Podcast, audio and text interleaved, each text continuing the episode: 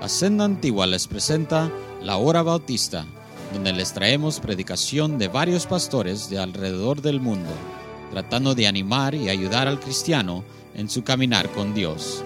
Esperemos que disfrute y reciba bendición aquí en la Senda Antigua. Y ahora, la palabra de Dios.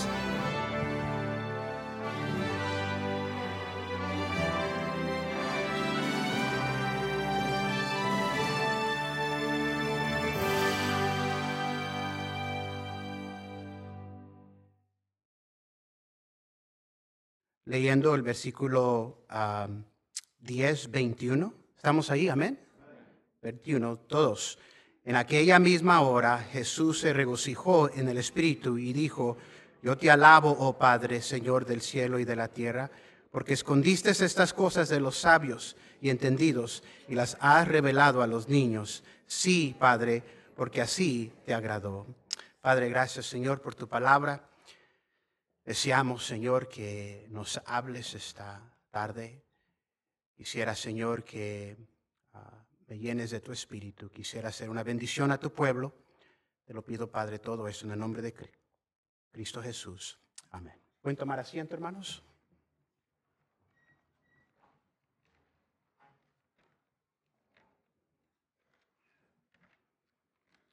Yo sé que hemos tomado ah, el tiempo esta mañana y voy a querer ah, ahorrarme un poquito de tiempo. Entonces, si me, ayuda, por favor, en escuchar. la Biblia aquí en el Lucas capítulo 10, versículo 21, nos, da un, un evento donde el Señor Jesucristo se regocija. El verso 21 nos dice, en aquella misma hora Jesús se regocijó. Ahora quiero que veamos el contexto, por qué se agradó o se regocijó o se alegró el Señor Jesucristo. Y veamos, por favor, el versículo 17. Volvieron los 70 con gozo. Ahora, ah, le dije hoy a mi clase de, jóvenes, le dije, donde hay gozo, los demás se, se, contagian. Empieza a reírse usted, todos se ríen. ¿Y por qué se ríe? ¿Quién sabe? Pero también me voy a reír yo. Si uno llora, ¿qué pasó, comadre? No te puedo decir, vamos a llorar como estás, comadre. La emoción a veces se pasa de uno a otro.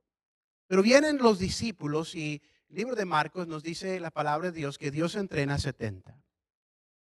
Y manda a 70 a predicar el Evangelio. Lo que quiero que eh, eh, eh, veamos aquí, hermanos, es que regresan con el reporte los 70 con gozo, diciendo, Señor, aún los demonios se nos sujetan en tu nombre. Ahora, yo no sé si alguno está hablando de su esposa, pero, pero uno regresaron con gozo. Dice, Dios, no puedo creer esto, pero aún los espíritus, los demonios nos obedecen en tu nombre. Ahora, ellos se regocijaron por el poder en el cual estaban haciendo lo que estaban haciendo. Pero mire la respuesta del Señor Jesucristo, versículo 18. Y Él les dijo, yo, veí, yo, veía a Satanás caer de los cielos como un rayo. He aquí os doy potestad de hollar serpientes y escorpiones y sobre toda fuerza del enemigo y nada os dañará. Pero no os regocijéis de que los espíritus se os sujetan. Entonces es como quien dice, tú vienes todo contento, todo alegre, y cualquier que sea la base de tu regocijo, como que el Señor los apaga un poquito. Le dije, eso no es razón por la cual regocijarse. Sí, yo te di poder para encontrar potestades y en contra de demonios, pero quiero que notes la cual debes regocijarte, sino regocijaos de que vuestros nombres están escritos en los cielos. En aquella misma hora se regocijó en el Espíritu. ¿Sabe lo que estaba sucediendo? Salieron ganadores de almas. Y cuando regresaron le dieron el reporte. El reporte no fue, ganamos tanto, sino, Señor, se sometieron los demonios. Oh, hubieras visto, está bien endemoniada estaba la señora esta. Le saqué unos cuantos, Señor. No, eso estuvo. No, no, déjate cuento la mía. Déjate cuento, no. el Señor sabía lo que estaba sucediendo. El Señor sabía de que almas estaban siendo convertidas. Y Él empezó a regocijarse. Y trató con el corazón de esos discípulos y les dijo, déjate ayudo en relación a tu corazón. estás contentando de cosas que realmente no son importantes. Y se regocijó el Señor por las almas que sí estaban escritas en el libro de la vida. Hermano, yo creo que lo que nos hace falta como hijos de Dios es tener un corazón como nuestro Padre Celestial. Esta tarde quisiera ayudarnos para darnos un examen de corazón. ¿Cómo está tu corazón? ¿Cómo está tu gozo? ¿Cómo está ah, tu compasión? No hay mejor manera de saber cómo está tu condición que compararte con un corazón saludable. Y si sabemos que hay un corazón que está lleno de compasión y amor, es el de nuestro Padre Celestial. Recuerdo cuando mis hijos habían recién nacido, los gemelos, que pasamos tiempos difíciles por su salud, nacieron prematuros. Desde el vientre que mi esposa los cargaba, tuvimos muchas complicaciones. Recuerdo una ocasión que estaba mi mamá en la casa y, ah, uno que estaba más débil, veíamos que empezó a, el, color de su piel estaba media verde. Tú sabes cómo son las mamás, las abuelas, ¿verdad? No necesita sol. Sácalo un poquito, está muy verde.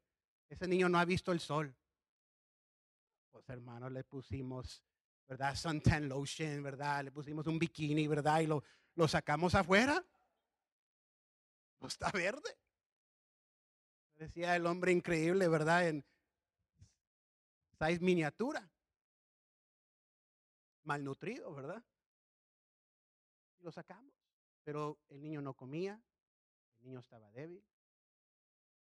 Y mi esposa llamó a la doctora y no te puedo ver hasta el lunes y, este, mi esposa quería que vieran a los dos porque los dos no estaban ah, bien, pero uno más que el otro. Finalmente nos consiguieron una cita. La doctora le había dicho específicamente a mi esposa que no podía ver a los dos, tenía que dividirlos en dos citas, dos citas, dos cuentas.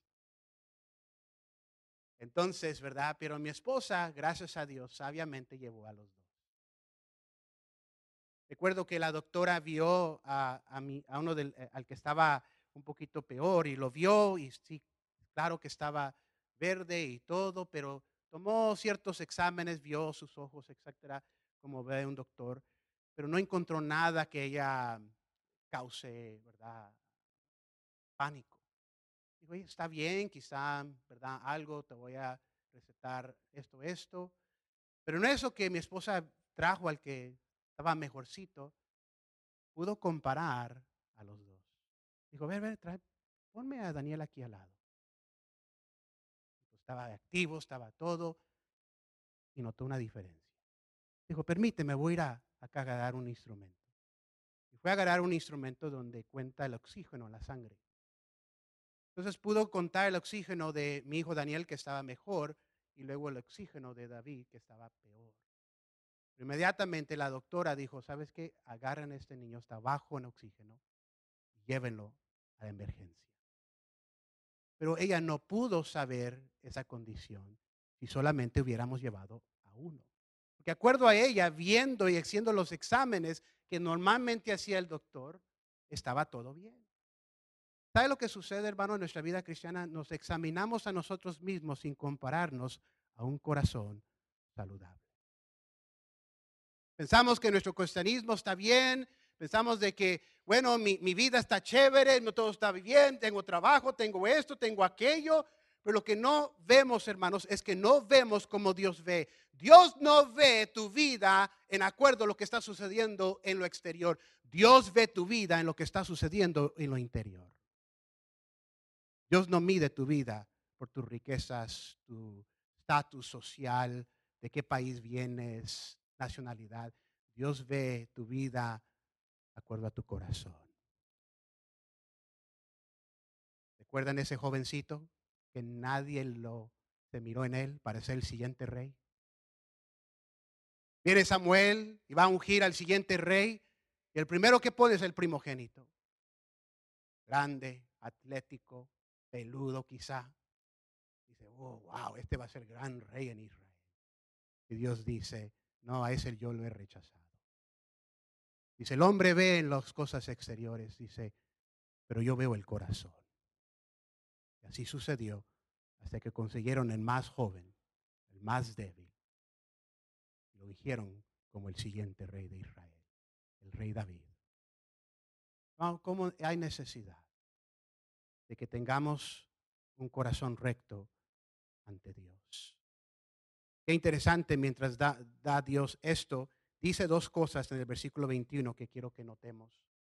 Dice esto, yo te alabo, oh Padre, Señor del cielo y de la tierra, porque escondiste estas cosas de los sabios y entendidos y las ha revelado a los.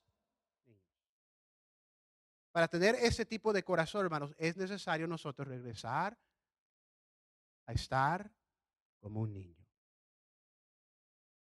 Como. Eh, estaba compartiendo, es interesante, ¿verdad? Hoy en día tantos cristianos, ¿verdad? Poniendo todo lo que está sucediendo en nuestro mundo, hermano. Nuestro mundo, hermano, no se va a poner mejor.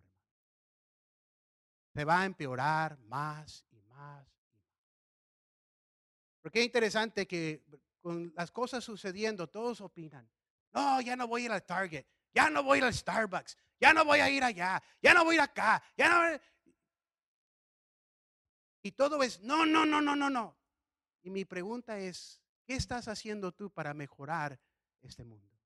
¿Qué estás haciendo tú para dar el Evangelio a este mundo que va a decaer más y más? Si lo que estás viendo tú ves que está mal, créeme que va a suceder cosas peores.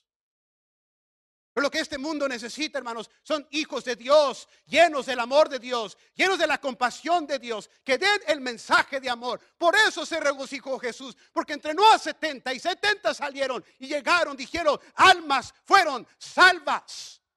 La Biblia nos dijo nos dice la palabra de Dios que hay alegría, hay gozo en el cielo cuando un pecador se arrepiente. ¿Saben lo que contenta el corazón de Dios, hermanos? Y lo que llena el corazón de Dios es una alma perdida que llega a percibir el perdón y el amor de Dios. Pero tantos cristianos hoy en día llenos de orgullo, llenos de lascivia, llenos de concupiscencias, todo lo que tú puedes acumular en este mundo, y nada de eso cuenta para la eternidad. Por eso Jesús dice, esto no es para los inteligentes. Este es, no es para los sabios de este mundo. Esto es para aquellos que son sencillos en simplemente obedecer. Yo le he dicho a mis hijos, tú tienes una tarea mientras tú eres niño, es obedecer. Pero papi, no entiendo. No es tiempo de entender, es tiempo de obedecer. Un día vas a llegar un tiempo en tu vida donde vas a ser joven soltero o hombre casado y nadie te va a decir nada, amigo. Tu papá y tu mamá no te van a estar exigiendo ciertas cosas. Tú un día vas a determinar si obedeces a Dios o no obedeces a Dios. Por eso lo más importante mientras tú eres niño es obedecer ¿Sabes cuál es la tarea más importante del Hijo de Dios? Obedecer a Dios. Obedecer a Dios. Por eso dice la palabra de Dios que se los escondió, porque en ese medio, hermanos, habían fariseos, habían escribas que eran doctores de la ley. Estos eran profesionales en relación a las escrituras. El problema es que aunque eran profesionales, no vivían la vida cristiana que Dios quería que vivieran. En primer lugar, ni creían que Jesús era Dios. Lo negaban. Miren, por ejemplo, versículo 25. Versículo 25. Ve aquí un intérprete de la ley se levantó y dijo, para probarle, maestro, ¿haciendo qué cosa heredaré la vida eterna? Jesús le responde, ¿qué está escrito en la ley? ¿Cómo la lees? Recuerda, estos son doctores, estos son profesionales. Estos son aquellos que se habían memorizado la palabra de Dios. Jesús le dice, bueno, ¿quieres heredar la vida eterna? ¿Qué dice la ley? ¿Cómo tú la interpretas? Y este doctor de la ley, este abogado de la ley, no fue a agarrar las escrituras y dijo, permíteme, Señor, deja agarrar una copia de las escrituras. Tengo que ir a la sinagoga para agarrar y ver lo que dice la escritura. No, inmediatamente respondió. Mire lo que responde. Versículo 27. Aquel respondió, dijo, amarás al Señor tu Dios con todo tu corazón y con toda tu alma y con todas tus fuerzas y con toda tu mente. Esto es lo que los judíos relacionan como el Shema. El Shema es la primera parte de, Deuteronomios capítulo 6. Los judíos hasta la fecha, cada mañana repiten esta parte en Deuteronomio 6. Cada día y los sábados lo repiten. Pero él añade algo que no se encuentra en ese pasaje. Como quien dice, se hace súper, como quien dice, no solamente sé la respuesta, señora, ahí te va una para de bonus, para que me des extra credit. Y dice ahí la palabra de Dios, dice, con toda tu mente y a tu prójimo como a ti mismo. Eso se encuentra en Levíticos 19. Mire lo que responde el Señor. Le dijo, bien has respondido, haz esto y vivirás. Sea que él sabía lo que tenía que hacer. Qué interesante. Le pregunta a Jesús, Señor, ¿qué tengo que hacer para heredar el cielo? Responde. Llamarás al Señor con todo y responde bien. Jesús dijo, ¿has respondido bien? Hazlo ahora. Mire lo que dice el versículo 29. Pero él, queriendo qué? ¿Queriendo qué? ¿Queriendo qué? ¿Por qué? Se quiere justificar. ¿Sabe cuándo nos queremos justificar? Cuando no hacemos lo que sabemos que debemos de hacer. ¿Sí me escuchó? Nos justificamos cuando no hacemos lo que debemos de hacer. Este no es que no sabía, sí sabía. El problema es que no lo había hecho, no lo hacía. Y, y por eso, hermanos, vemos aquí inmediatamente que el Señor Jesús usa esta oportunidad para presentarnos la parábola del buen samaritano. Versículo 29. Pero él queriendo justificarse, dijo a Jesús, ¿y quién es mi prójimo? Respondiendo Jesús, dijo, un hombre descendía de Jerusalén a Jericó y cayó en manos de ladrones, los cuales, los cuales le despojaron hiriéndole, se fueron, dejándole medio muerto. Aconteció que descendió un sacerdote por aquel camino y viéndole pasó de largo. Asimismo un levita, llegando cerca de aquel lugar y viéndolo, pasó de largo. Pero un samaritano que iba de camino vino cerca de él y viéndole fue movido a qué? A misericordia. Si la palabra misericordia equivale a la palabra compasión. La palabra compasión.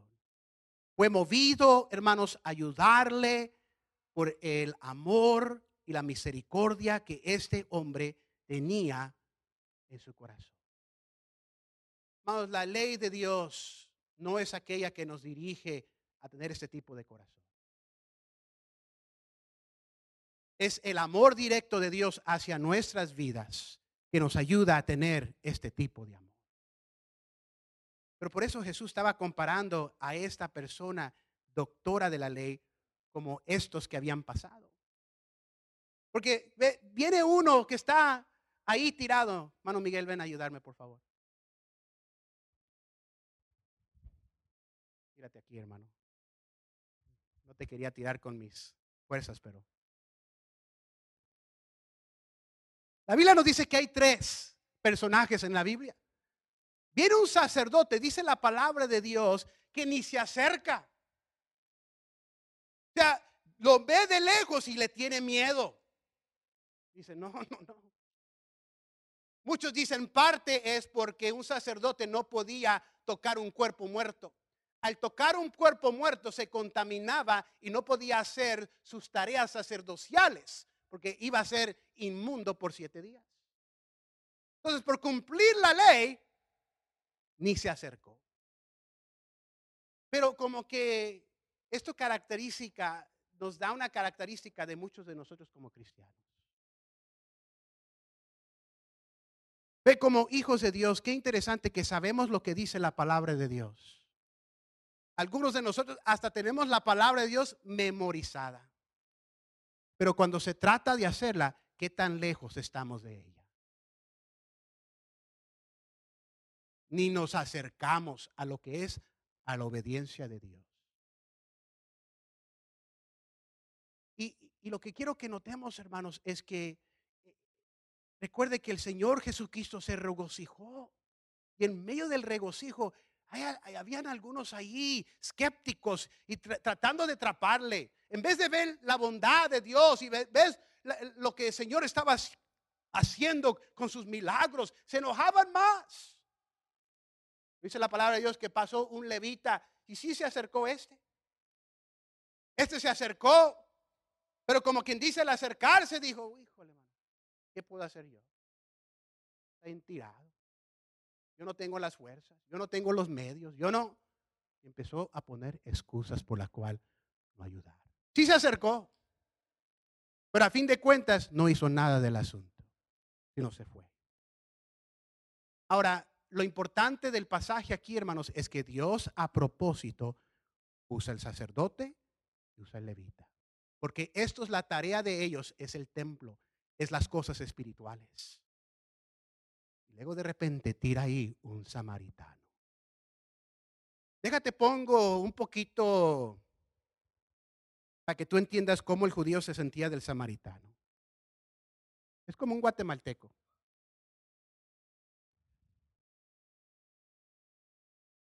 Que se está agarrando de la orilla de un monte y está para morirse. Está, help, auxilio, auxilio. Y de repente viene un mexicano. ¿Qué pasó? ¿Qué onda? Necesita ayuda. El guatemalteco le dice, ¿y tú qué nacionalidad eres? No suenas guatemalteco. Pues soy mexicano. Prefiero morir que me ayude un mexicano.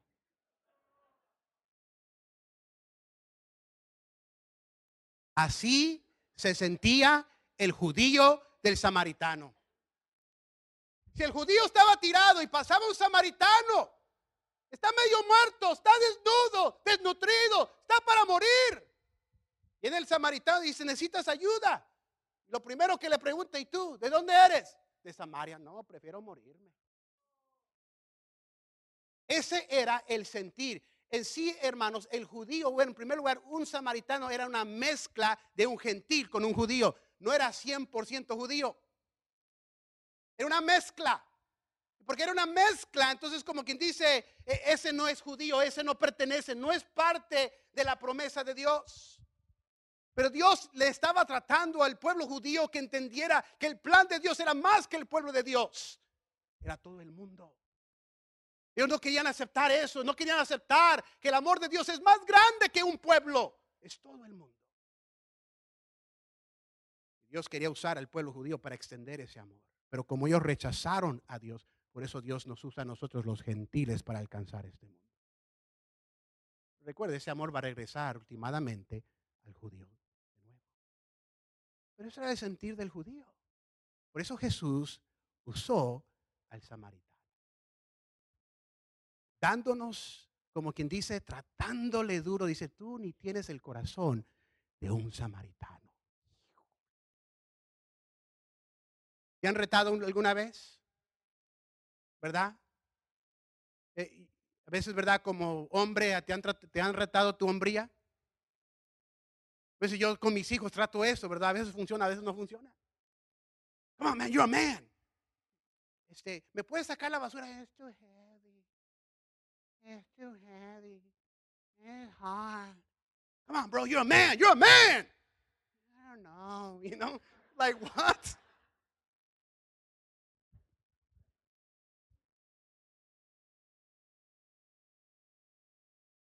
Fue de un trabajo que tuve, un trabajo difícil, hermano, trabajando labor duro que me tocó esa primera semana porque era eh, eh, a las, de las 11 de la noche a las 7 de la mañana y, este, y, un, le tocó un pentecostal entrenarme. Y él sabía que yo era bautista. Oh, cómo me picó toda esa semana.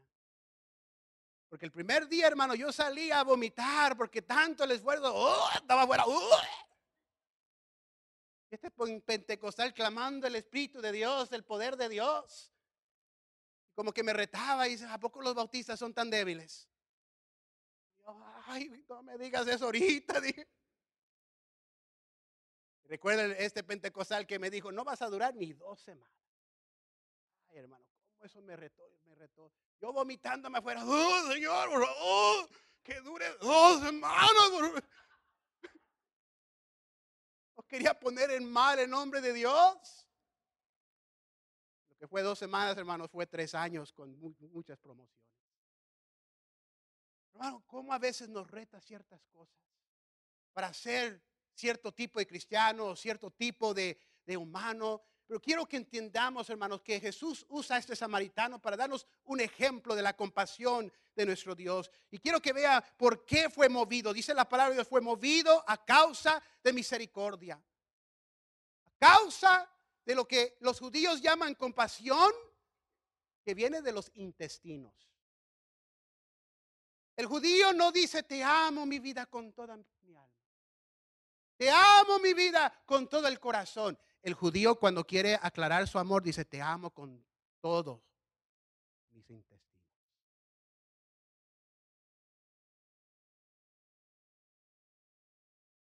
Te amo como amo unos tacos de tripita. Para ellos eso era lo mejor. Porque eso era lo más profundo, por decir. Nosotros, ¿verdad? Decimos, ay, amiguita del alma. Oh, cómo te amo con toda mi alma. Y es lo que está hablando. Lo que el Señor nos está relacionando, hermanos, del amor de Dios. Y lo que debemos entender es que el amor que Dios quiere que tengamos en nuestro corazón no es externo, es interno. Escúcheme, dígame si no es cierto. Hoy en día las iglesias tratan de, de, emocional al cristiano por lo exterior y no dejar que el Espíritu Santo lo mueva a uno por dentro. No, hoy en día entras a la iglesia y estás entrando y están. Ya está la banda macho aquí cristiana. Uno entra con un pasito. Luego es tiempo de alabar a Dios. Y todo es emocionalismo. Todo es una atmósfera. Todo es para que conmoverte de que Dios está contigo. Es por eso que ahora, si el pastor no me hace reír, si el pastor esto, si el pastor, vamos, si solo dejas que el Espíritu Santo habla tu corazón, no hay necesidad de todo eso. Oh, como hemos decaído, hermanos, en nuestro corazón, nuestro amor hacia Dios. Nuestro Dios es un gran Dios. Un gran Dios. Lo que yo veo a través de esto, de esta parábola, hermanos, es que Jesús trató de decirles a estos religiosos, estos que observaban ceremonias, es que la religión no garantiza la vida eterna, hermanos. Yo estoy hablando de una persona que memorizó la Biblia. Yo estoy hablando de uno que fue a un colegio de la Biblia. Yo estoy hablando de uno que enseñaba la Biblia. Pero él no sabía la seguridad de su alma. La religión, hermanos, no garantiza la vida eterna. Esta iglesia no garantiza la vida eterna. Yo creo con todo mi corazón que habrán algunos de nosotros enfrente de Dios si tú no estás seguro de tu salvación, no importa si fuiste miembro de esta iglesia por toda tu vida, eso no garantiza vida eterna. Lo segundo que veo aquí, hermanos,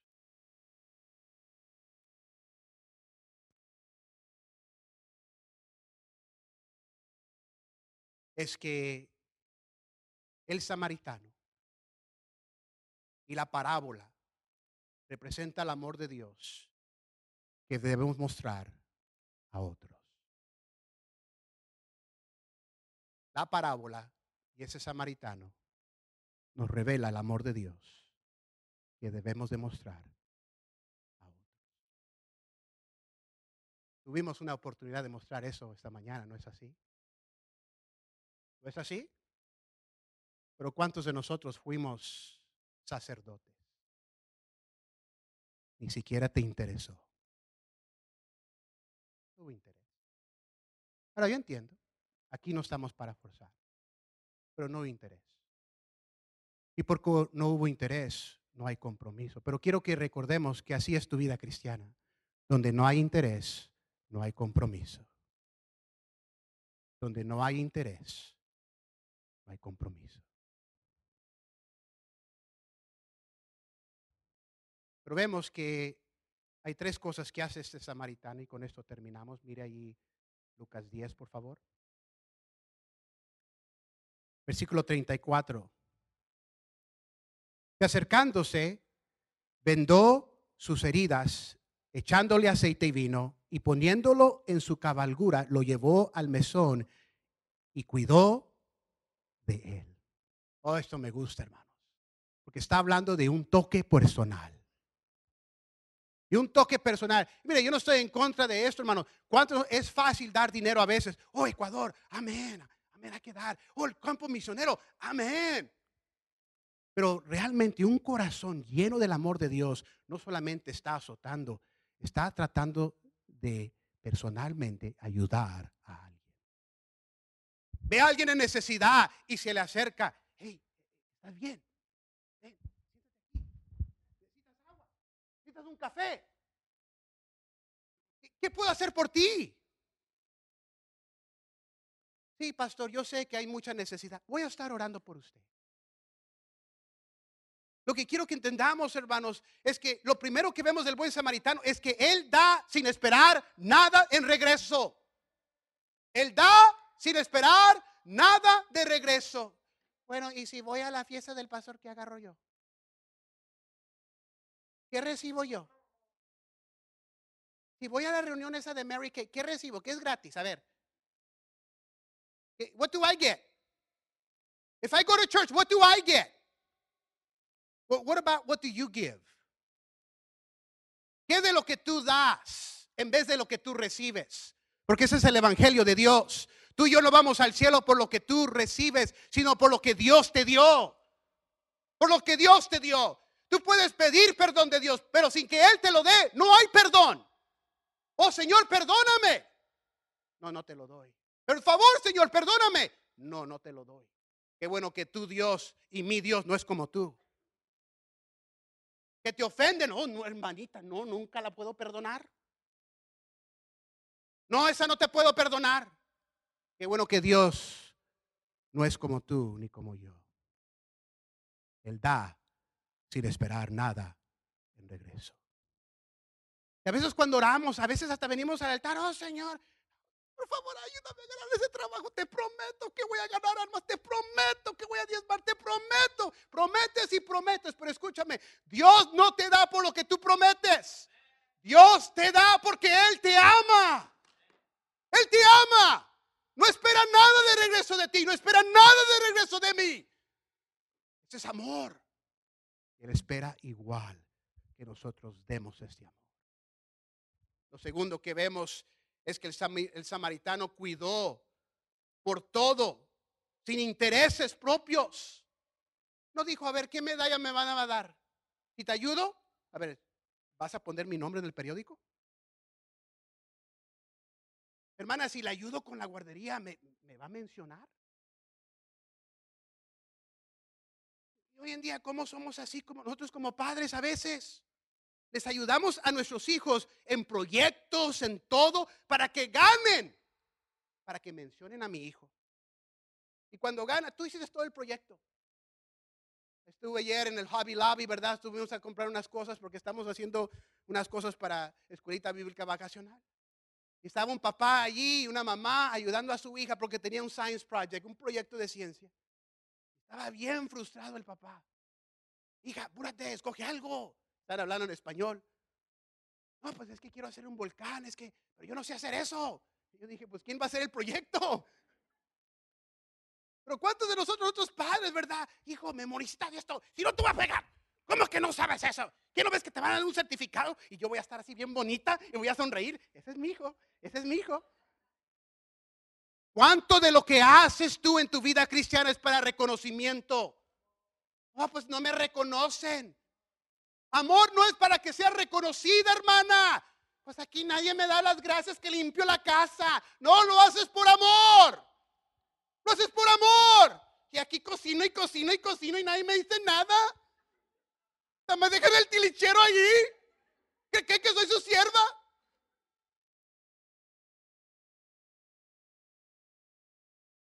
No estoy hablando de abuso. Por lo que estoy diciendo es, ¿por qué lo haces? ¿Por qué lo haces?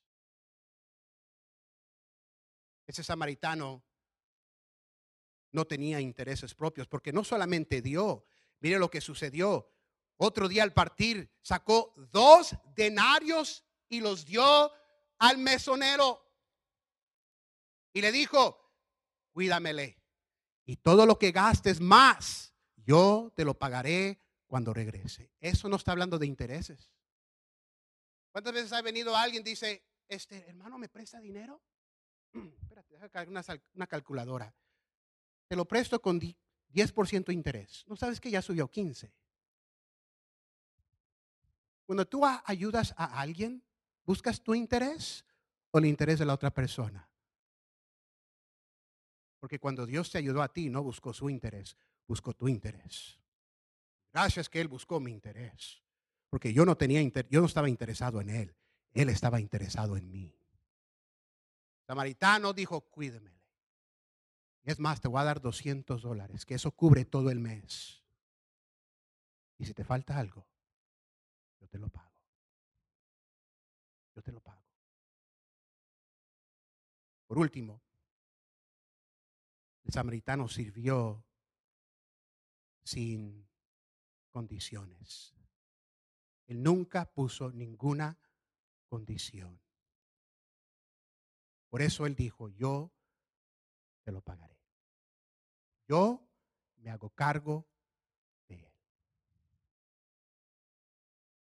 Hermano, yo creo que muchos de nosotros tenemos que entender ese amor que Dios nos ha dado. Porque ese es el amor que Dios espera que usemos hacia otros. Hace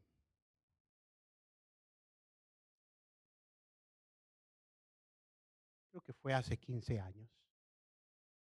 Yo estaba enseñando en la avenida 43. Estaba arriba eh, segundo piso y estaba con los muchachos. Y alguien vino y me dijo, hermano de Anda, el hermano Lucho lo, lo busca. Hermano Luis Bautista lo está buscando. Hermano Lucho es el suegro del pastor, falleció, está en el cielo ahora. Pero hace unas cuantas semanas él me había dicho, me vio y me dijo, Miguel, escuché que es tu cumpleaños. Y le dije, sí, pues te quiero comprar un traje. Yo le dije, gracias, no es necesario, pero gracias. Y mi hermano Lucho me dijo, no, no, de veras, quiero comprarte. Dice, ¿cuándo vamos? Me dijo, te quiero llevar. Dije, está bien, cuando usted, dígame. Y él me dijo, ok, tú me avisas. Y yo creo que cuando él me dijo, tú me avisas, pues yo, por tener cortesía, yo no voy a ofrecer, decir, hermano, vamos, órale, mi, mi traje, ¿no? Yo iba a esperar que él me indicara a mí cuándo íbamos a ir. Pero nunca yo escuché de él que vamos tal día, yo esperando él. Finalmente él vino hacia mí, pero enojado. Me dijo, nunca me dijiste, Miguelito, ¿cuándo? Pues vamos, no, no, ya no vamos a ir, me dijo. Dame la talla y yo voy a ir a comprártelo. No vamos a ir, solo yo voy a ir, me dijo. Está bien. Dije, la talla es tal. Entonces él fue y yo me había olvidado. Entonces yo estaba en ese día y regresé y cuando yo estaba, estaba con su blue carrito ese clásico que tenía. Tenía sus lentes, tenía su sombrero. Yo llegué hacia él, bajó la ventana y nomás yo lo miré. Dije, hermano Lucho, ¿cómo está? Buenas tardes, ¿qué puedo servirle? No me dijo nada, nomás le hizo así.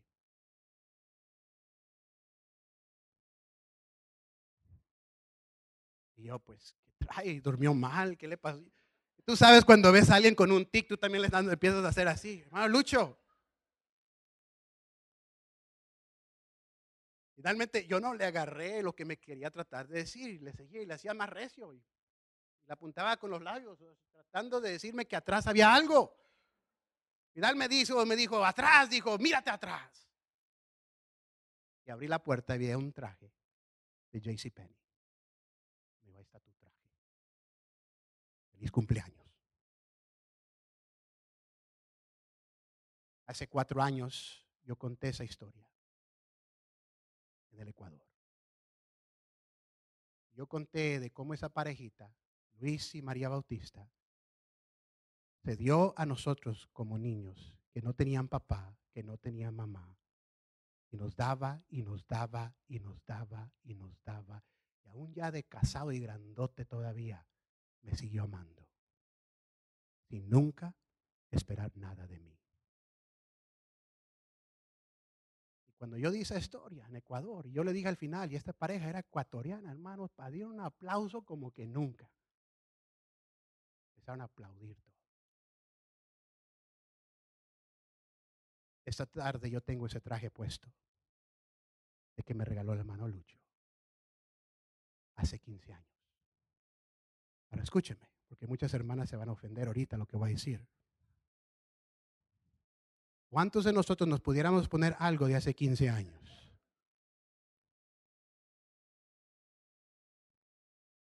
Ahora, sin ofender a nadie, pero muchas veces, escúcheme, Muchas veces el amor de Dios lo dejamos como ropa. Oh, eso ya es de 15 años. Eso ya me pasó. Eso ya no. El amor nunca deja de ser. ¿Por qué como cristianos nuevos estamos en fuego ya de viejonones ya no estamos en fuego? Te voy a decir por qué. Porque no tienes compasión. Dejaste lo que Dios hizo por ti. La pregunta que hace este abogado es interesante. Dijo, ¿quién es mi vecino? ¿Sabes cuál fue la pregunta que realmente él estaba diciendo? ¿Quién merece mi amor?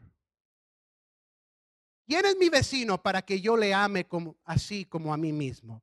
Lo que él estaba preguntando es, ¿quién es digno de mi amor? Porque normalmente, ¿sabe cómo actuamos nosotros en amor? Si tú me amas a mí, yo te amo a ti. Vamos a fiestas o, ¿verdad? Vamos a Christmas, viene la familia y te dan un regalito. Tú no sabes qué hacer nada para ellos. Ay, qué bonito. Tengo tu regalo. Nomás que se me olvidó en la casa. Mentirosa. No le compraste nada. Pero qué interesante que hacemos algo para aquellos que nos hacen algo primero. Pero ese samaritano y este ejemplo de nuestro Dios es que Dios siempre toma la iniciativa. Toma la iniciativa. Es un tiempo, hermanos, de comparar nuestro corazón. Hoy fue una oportunidad para ser un buen samaritano, amén. Y si usted no pudo ser uno, no, no es de forzarlo, viene de adentro. Viene de adentro. Lo que Dios le indique a usted. Pero ¿cuántas veces hemos llegado a ese punto en nuestra vida diaria. Y alguien viene con una necesidad y parece que no somos los, ellos no son dignos de mi amor. Ellos no son dignos de mi ayuda. Cuando tú pones a alguien a un lado, ¿sabes lo que tú estás diciendo? Él no es mi vecino. Pero quiero recordarte que ninguno de nosotros aquí en este cuarto fue digno del amor de Él. Ninguno de nosotros fuimos dignos el amor de Él. Termino con esta historia. Estaba en la gasolinera, le conté a los jóvenes en la escuela dominical. Dice, vino uno, y tú sabes, a veces viene gente y te pide dinero, y vino uno con un galón ahí de, un tanque para llenar de gasolina. Y estaba preguntándome, ¿me ayudas? Por favor, dame un galón, más uno, por favor. Yo escuchándolo acá de este lado y escuché uno, dijo, no, ya prepagué, no puedo darte, ya es para el carro. Finalmente llegó a mí. Me dijo, oye, ¿crees que me puedes dar un, un galón nomás, te pido un galón, es todo. ¿Sabes qué? No hay problema, ponlo aquí. era uno grande, no era uno de esos, ¿verdad? Era uno grande. Y este, finalmente, ¿verdad? Llené mi carro, estaba hablando con él.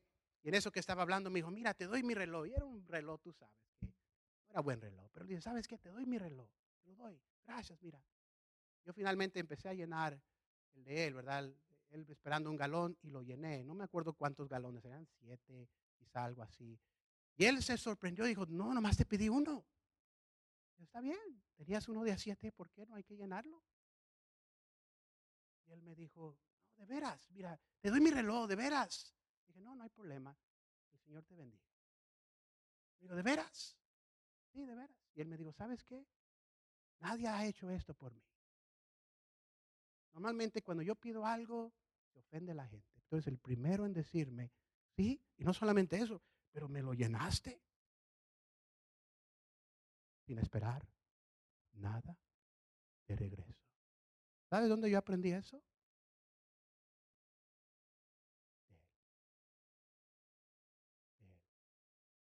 Y esta mañana te voy a asegurar esto. Dios no espera nada de ti. Nada de ti. Pero ¿sabes por qué haces lo que haces? No porque lo espera, sino porque tú lo amas. Tú lo amas. Y ese es el trato y el corazón que Dios anhela que tengamos. Cada ojo cerrado, cada rostro inclinado. Yo no sé quién está aquí esta mañana, pero si tú estás aquí no conoces este amor. De anda, a mí nadie me ha dado nada, a mí nadie me ha tratado de esa forma. Contrario, he recibido puro rechazo toda mi vida. Has venido al lugar adecuado. Jesús de ninguna manera te quiere rechazar. Él busca bendecirte. Él busca darte vida eterna. Si tú estás aquí y no conoces el perdón de Dios, no sabes que al morir al cielo. Dios quiere ayudarte, dirigirte, guiarte, a que tú estés en la presencia de Dios un día. No porque lo mereces, no porque yo lo merezco, sino porque es una dádiva de Dios. Es el amor que Dios tiene hacia nosotros. ¿Cuántos cristianos están aquí esta tarde, hermano de anda? Yo estoy salvo, yo sé que al morir iré al cielo. Aquí está mi mano como testimonio. Yo estoy que al morir iré al cielo. Yo he aceptado a Cristo. Alce su mano donde está. Gracias, Dios le bendiga, Dios le bendiga. ¿Cuántos? Quizá habrá alguien, quizá es su primera vez a la iglesia o quizá ha venido antes, pero una religión no salva. La religión no le da esa certeza. El amor de Dios le da la certeza. Si tú estás aquí no sabes que al morir irías al cielo, no es porque lo mereces, pero es porque Dios tiene un interés en ti, aunque tú no tengas un interés en Él. Ese es tanto el amor de Él. Y si tú estás aquí, un día Él tiene un traje para ti, un traje de justicia que Cristo pagó en la cruz. Él murió y dio su vida en rescate por nosotros. Habrá alguien aquí, hermano de anda, ore por mí. No estoy seguro de ir al cielo, pero quisiera estar. Habrá alguien aquí que Dios te ha hablado. No sabes ir al cielo, pero quisiera saber. Dios te bendiga, jóvenes. Habrá alguien más. Alce su mano ahí, quisiera orar por usted. Habrá alguien más. No estoy seguro, no estoy segura de ir al cielo, pero quisiera estar. Alguien aquí que no está seguro o segura de su salvación, de su lugar eterno. No dude de Dios. Usted no sabe, está bien. No hay, no hay nada de estar ah, ah, avergonzado de eso. Al contrario, Dios por eso lo trajo. Porque Él quiere que usted sepa. Habrá alguien más que no está seguro, segura de ir al cielo cuando muera. Pero quisiera estar. Alguien más. Puestos de pie, por favor, hermanos, puestos de pie. Sigamos orando. Sigamos orando. Habrá alguien que no está seguro, segura de su salvación, pero quisiera estar. Pasa aquí al frente, alguien va a dirigirle a que usted conozca el perdón de Dios, la salvación de Dios. Habrá alguien quizá que ya es salvo, pero no ha sido bautizado. Dice la palabra, he aquí agua, que impide que yo sea bautizado? Si nomás tuviéramos fe como un niño, pudiéramos obedecer, hermanos. El amor de Dios está deseando que estar en nuestras vidas. El problema es que hemos reemplazado el amor de Dios con conocimiento, con religión, y nuestro corazón está vacío del amor de Dios. Necesitamos su amor. Gracias, Dios te bendiga. ¿Cuántos cristianos están aquí, hermano de anda? Dios me habló. Dios me habló a mi corazón. Esta mañana al compararme al corazón del maestro, no hay comparación. Por esta mañana yo sé que Dios me ha hablado. Alce su mano allí. Gracias, Padre. Yo sé que tú me has hablado a mí. Yo sé que tú, desde que yo era niño, tú tuviste interés en mí. Y es por eso, Señor, que yo tengo un interés en ti. Tú me amaste a mí, nosotros le amamos a Él, porque Él nos amó primero. Y venimos ante ti, Padre, pidiéndote perdón. Pero a la vez, Señor, es importante que pongamos en práctica tu palabra. Que no seamos un sacerdote caminar fuera, muy lejos de tus promesas.